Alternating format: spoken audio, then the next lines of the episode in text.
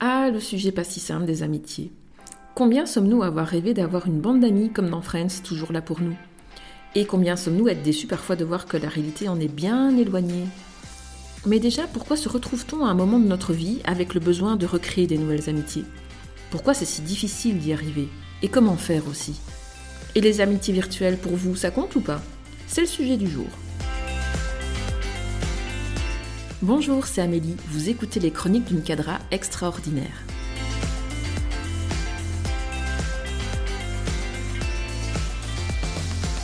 Alors aujourd'hui, j'aimerais aborder ce sujet qui me parle vraiment beaucoup.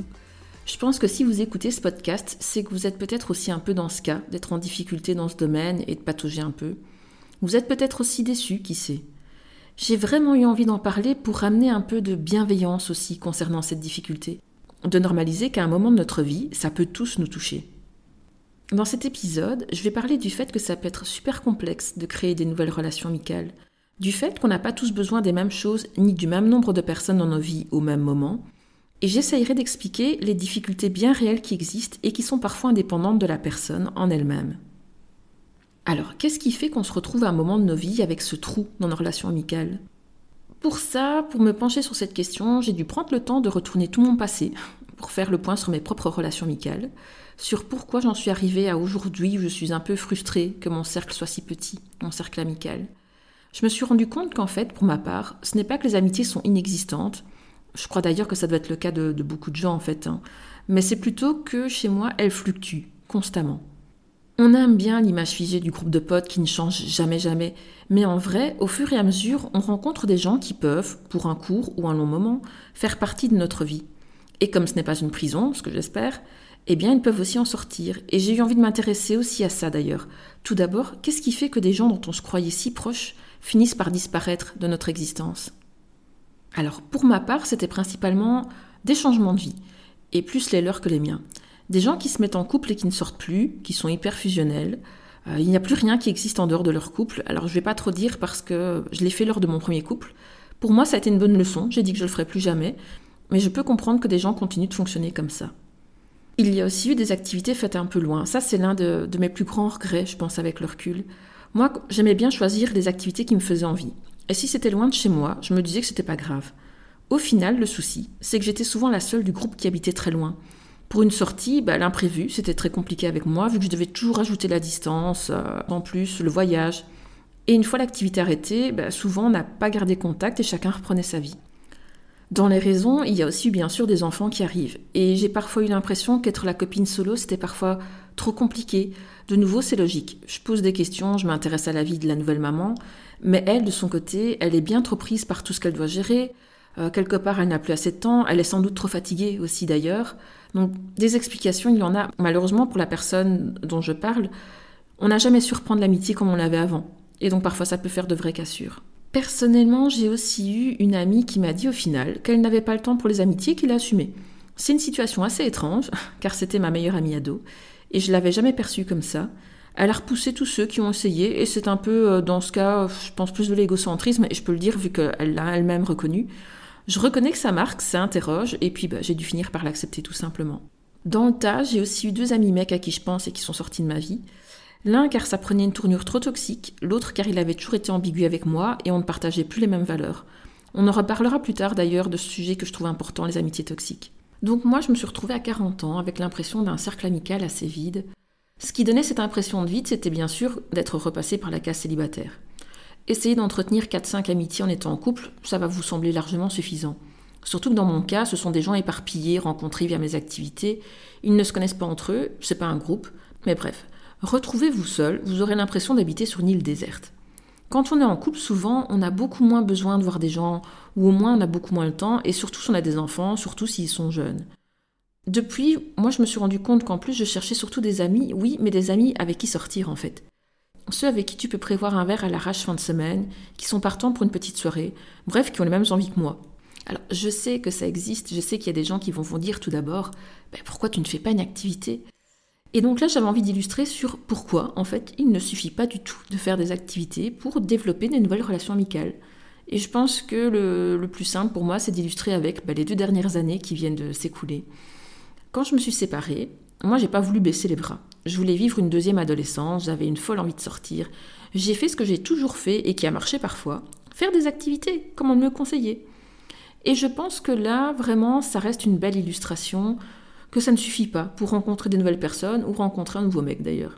Alors, d'abord, j'ai commencé avec euh, un cours de langue, du japonais.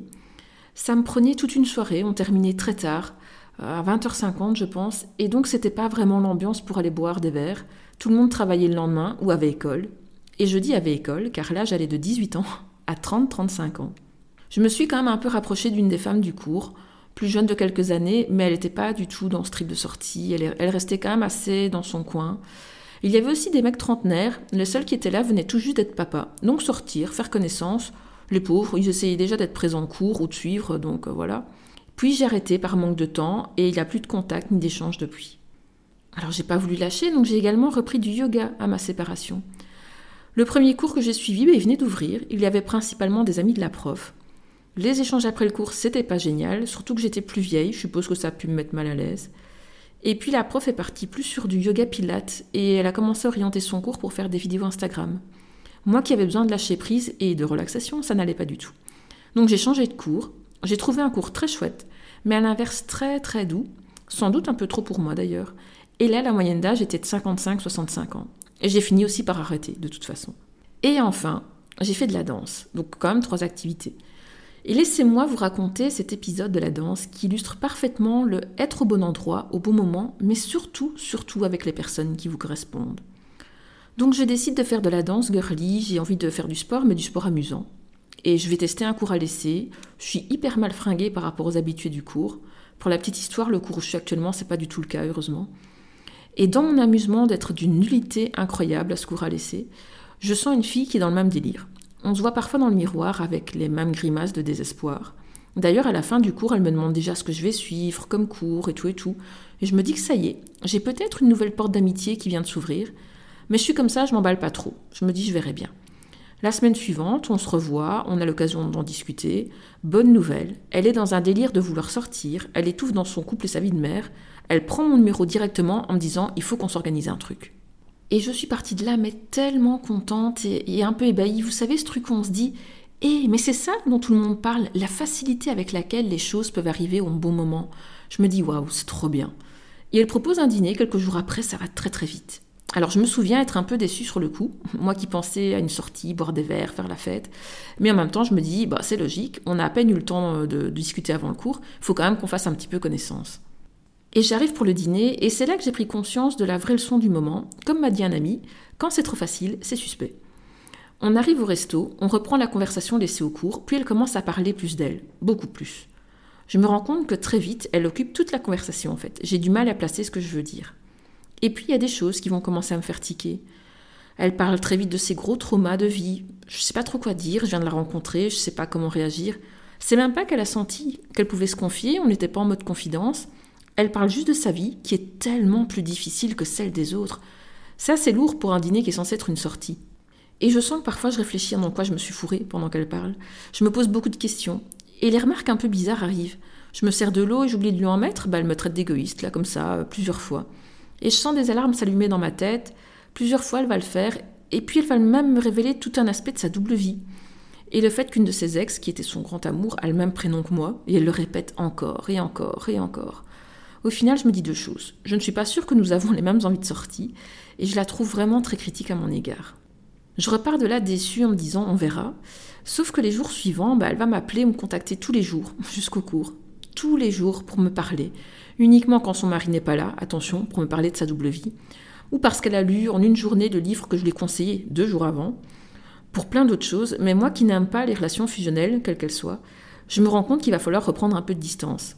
Je vous la fais courte, mais en gros, j'ai juste gardé un contact de cours. Je me suis rendu compte au fur et à mesure qu'elle était très dénigrante en général, à colporter les bruits de couloir, à raconter des choses négatives sur une prof ou l'autre, ce genre de choses que personnellement j'aime pas du tout.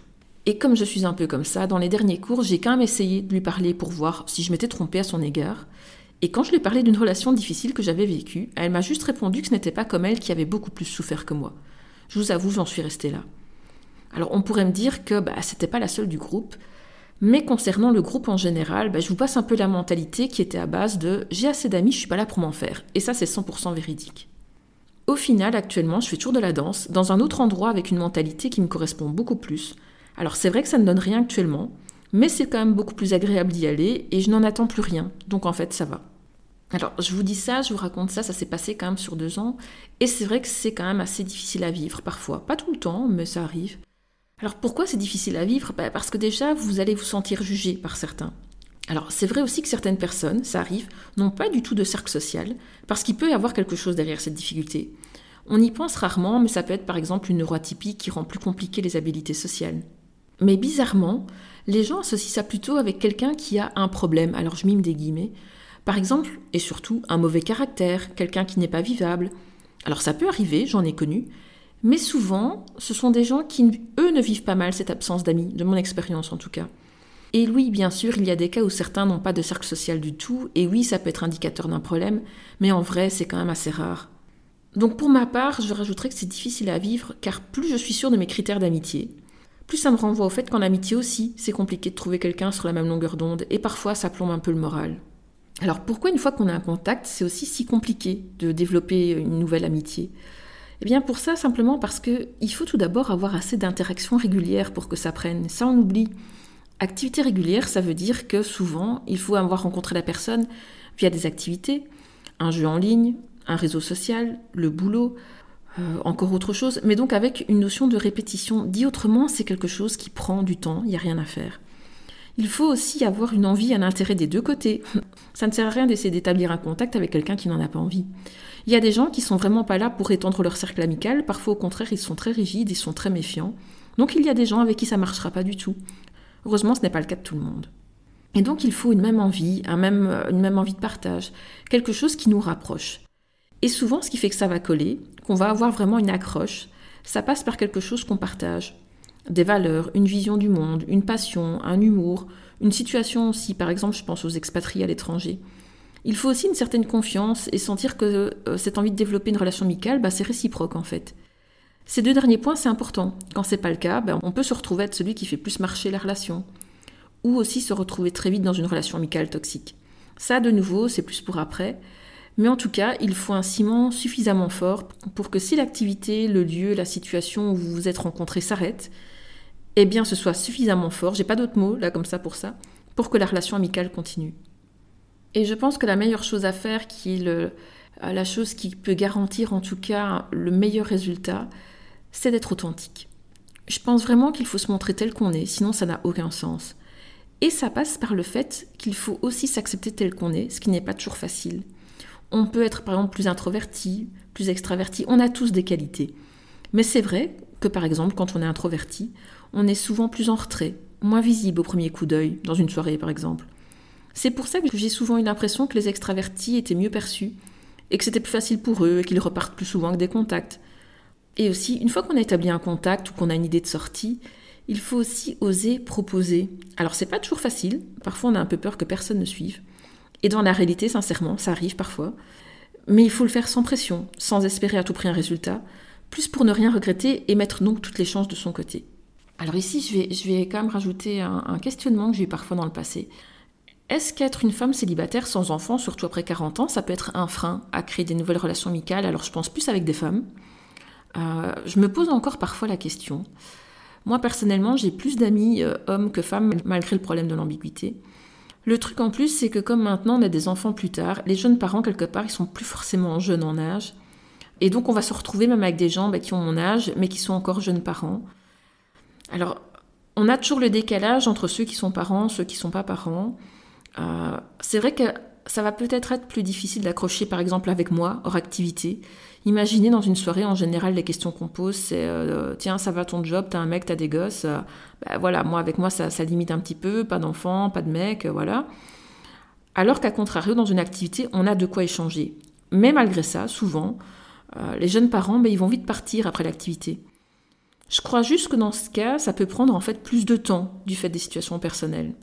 Mais je me demande encore si à l'inverse, est-ce que c'est pas plus facile pour les, euh, pour les mamans de, créer des nouvelles relations amicales bah, via les activités de leurs enfants, par exemple? Donc ça, franchement, j'aurais pas de réponse à cette question, vu que je suis pas dans le cas, mais je me suis longtemps imaginé, enfin posé la question. Euh, alors à l'inverse, je dis ça, j'ai ce préjugé, mais je reconnais aussi que j'ai rencontré certaines femmes qui étaient dans mon cas, donc toutes seules et sans enfants, Et en fait, on n'a pas accroché. Donc c'est bien la preuve qu'on n'a pas tous des choses à partager non plus. Et que la situation ne fait pas tout. Alors il y a aussi un autre petit point que j'ai envie d'aborder, c'est euh, est-ce que les amitiés virtuelles, pour vous en tout cas, ça compte ou pas dans tout ça? Pour ma part, je reconnais que le net, c'est souvent un moyen facile de lier connaissances. On suit souvent des gens avec qui on a déjà quelque chose en commun, que ce soit des goûts, euh, des cultures, des façons de voir les choses, des passions. De nouveau, il faut du temps, mais j'ai remarqué que je nouais des liens assez solides en fait par ce biais. Après, pour certaines personnes, le virtuel ne sera jamais du réel. Pour ma part, je pense que tout est question de la confiance qu'on a en l'autre qui est en face dans, dans l'écran. La plupart de toute façon déboucheront sur des rencontres, à un moment ou à un autre. Et pour certains, parfois, jamais. C'est vrai qu'on se rencontrera jamais. Mais est-ce que pour autant, ça les rend vraiment moins importantes? Moi, je crois que tout est une question d'attente. Si on souhaite des discussions en face à face, ou si comme moi on, recherche des possibilités de sortie, bah, ça ne suffira sans doute pas. Je pense pas d'ailleurs qu'avoir uniquement des relations virtuelles serait une bonne chose. Par définition, l'être humain, c'est un être qui s'inscrit dans du social. Il a besoin de contacts pour son épanouissement. Après, ces contacts peuvent être divers et variés, et ça permet aussi un bel équilibre. Au final, je pense que c'est un peu comme chacun le vit. Et donc un autre point qui pour moi explique qu'on peut se retrouver à des moments de sa vie avec un cercle social plus réduit, eh bien ce sont les amitiés toxiques. Parce que oui, ça arrive, parce que oui, il vaut mieux en partir, et donc là, vous vous retrouverez avec moins de gens qui vous entourent, mais pour la bonne cause. Alors je peux me tromper, mais je crois que chacun a ses critères d'une amitié toxique. Sans doute que moi aussi je peux être toxique. Je pense au fait que je suis assez indépendante, vous l'aurez compris, et allergique aux messages non-stop toute la journée, par exemple. Je suppose que pour quelqu'un qui est fusionnel, à l'inverse, ou avec une angoisse de rejet ou d'abandon, ça peut donner quelque chose d'assez malsain. Alors pour ma part, j'en ai une qui était pourtant très chouette au départ. Le souci, c'est que je n'ai pas assez vite mis mes limites avec quelqu'un qui avait justement ces angoisses. Et donc tout comportement un peu distant de ma part demandait justification. Ça a commencé à être très problématique quand j'ai l'impression d'être surveillée, carrément. Alors je vais vous donner un exemple, mais euh, parfois j'utilise mes réseaux sociaux pour euh, décharger. Donc je vais écrire un truc que je vis qui m'énerve ou qui me pousse à bout. Mais l'idée, c'est pas d'échanger là-dessus c'est de le dire, c'est peut-être juste de recevoir un mot d'encouragement, et voilà. Et avec cet ami, c'est ce qui se passait. Dès que je mettais quelque chose, quelque part, peu importe le réseau social, il se manifestait et je devais en parler. Je dis bien devais, car en plus, il n'acceptait pas le fait que pour moi, un ami, c'est quelqu'un à qui je peux tout confier si j'en ai envie. Si je ne lui disais pas tout, il se sentait mis de côté avec une sensation que je ne lui faisais pas confiance. Donc, j'ai arrêté. Donc voilà, le trop, c'est un de mes critères à moi de toxicité. Maintenant, j'ai un autre critère. C'est ces gens avec qui tu discutes et qui rabaissent systématiquement ce que tu vis. Un peu comme la fille dont je vous parle plus haut. Et j'en ai rencontré une deuxième comme ça. Maintenant que je le sais, ça me permet de rester cordial, sans chercher à fuir et sans m'enfoncer dans la relation. Mais j'ai quand même un autre exemple en tête pour lequel j'arrive pas à avoir de définition là comme ça tout de suite. Alors pour vous expliquer, j'ai connu quelqu'un comme ça, vous savez, ces gens super extravertis qui mettent l'ambiance en soirée. On est sûr qu'à une fête, bah, ils sont dans les premiers invités.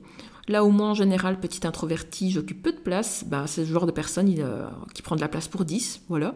Combien de fois j'ai pas entendu que c'était quelqu'un de drôle, qu'on ne s'ennuyait jamais avec lui, qu'il était sympa.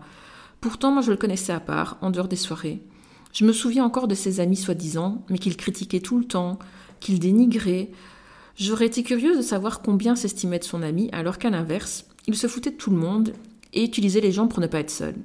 Des gens comme ça, ça existe, et pour moi, c'est une autre forme de toxicité, c'est ceux qui t'utilisent en fait. Malheureusement, on est dans une société où on se définit d'abord par ce qu'on possède plutôt que par qui nous sommes. C'est donc logique de constater que la valeur et la normalité de quelqu'un, bah, ça passe par le fait qu'il ait des amis, et de préférence beaucoup, plutôt que de se demander si la personne qu'on en face est quelqu'un de bien et est un bon ami. Pour ma part, je ne sais pas si je suis une bonne amie, mais en tout cas j'essaye de faire le mieux possible avec des failles et des erreurs probablement. Alors là, vous allez me dire que j'explique où sont les problèmes, euh, où sont peut-être les failles, mais je ne vous donne pas de solution. Peut-être parce que je me dis, est-ce que la solution, justement, c'est peut-être pas de lâcher prise concernant ce sujet? En tout cas, je pense qu'il vaut mieux essayer d'accepter la situation actuellement, si c'est votre cas aussi, et de voir si vraiment vous pouvez faire quelque chose, ou si en fait ben, rien n'est de votre ressort. Ou encore de se dire qu'il y aura peut-être des périodes dans nos vies où on sera plus ou moins seul et plus ou moins entouré, mais que comme pour tout, ça changera un moment à nouveau.